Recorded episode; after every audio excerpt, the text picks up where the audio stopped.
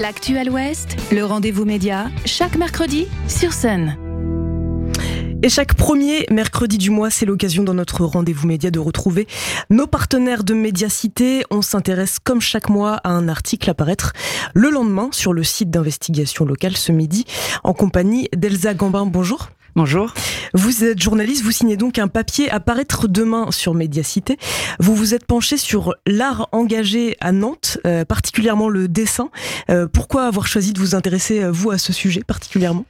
On, avait parlé en, conférence de rédaction de faire une série d'articles liés, enfin, autour de la culture. Mmh. et du coup, moi, j'ai d'emblée pensé au dessin pour diverses raisons. D'abord, je passe énormément de temps à suivre les mouvements sociaux et donc euh, j'observais que que ça fleurissait beaucoup sur euh, sur les murs euh, de notre ville et puis je, je, connaissais aussi un certain nombre de dessinateurs et j'avais conscience, sans trop savoir le chiffre exact, qu'ils étaient très nombreux et nombreuses à Nantes et, et je me demandais pourquoi.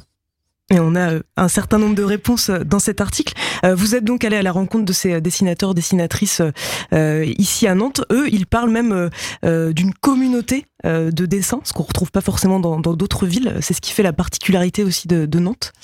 Oui, c'est ça. Euh, ils sont euh, tellement nombreux qu'à un moment donné, il a fallu, ou en tout cas, il était intéressant de, se fédérer quelque part. Donc, il y a eu la naissance de la maison Fumetti, mmh. que beaucoup de Nantais et Nantaises connaissent aujourd'hui.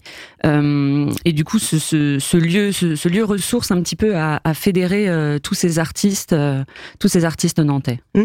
Ce qui ressort aussi de votre papier, sans trop le révéler, c'est qu'il y a eu aussi des événements décisifs dans le coin et, et à Nantes vous parlez euh, de Notre-Dame-des-Landes, vous parlez de la mort de Steve, qui ont aussi euh, fédéré et qui ont aussi euh, multiplié les, engagements et fait que le dessin est devenu encore plus militant ici?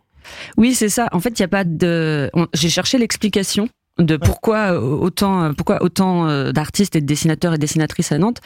Il euh, n'y a pas euh, d'explication entre guillemets sûre ni logique. En tout cas, ce qu'on sait, alors il y a des, des choses, j'ai envie de dire logistiques entre guillemets, c'est-à-dire la qualité de vie, le fait de partir de la capitale. Enfin voilà, il y a une espèce d'attractivité de cette ville de toute façon qui a fait ça.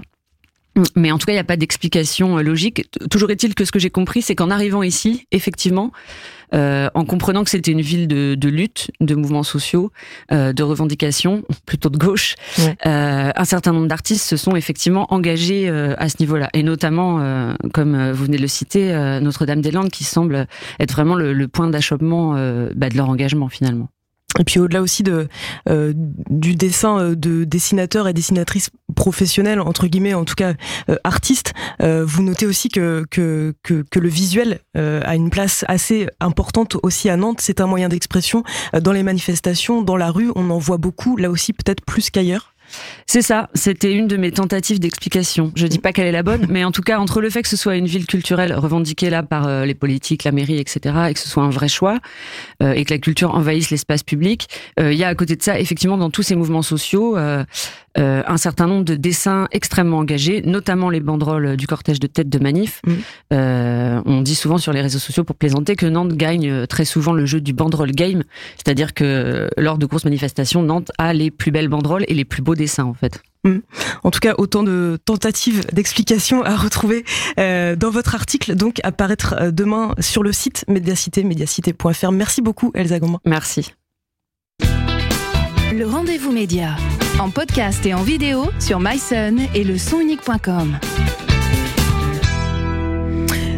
Des rendez-vous festifs à l'appel, décidément, à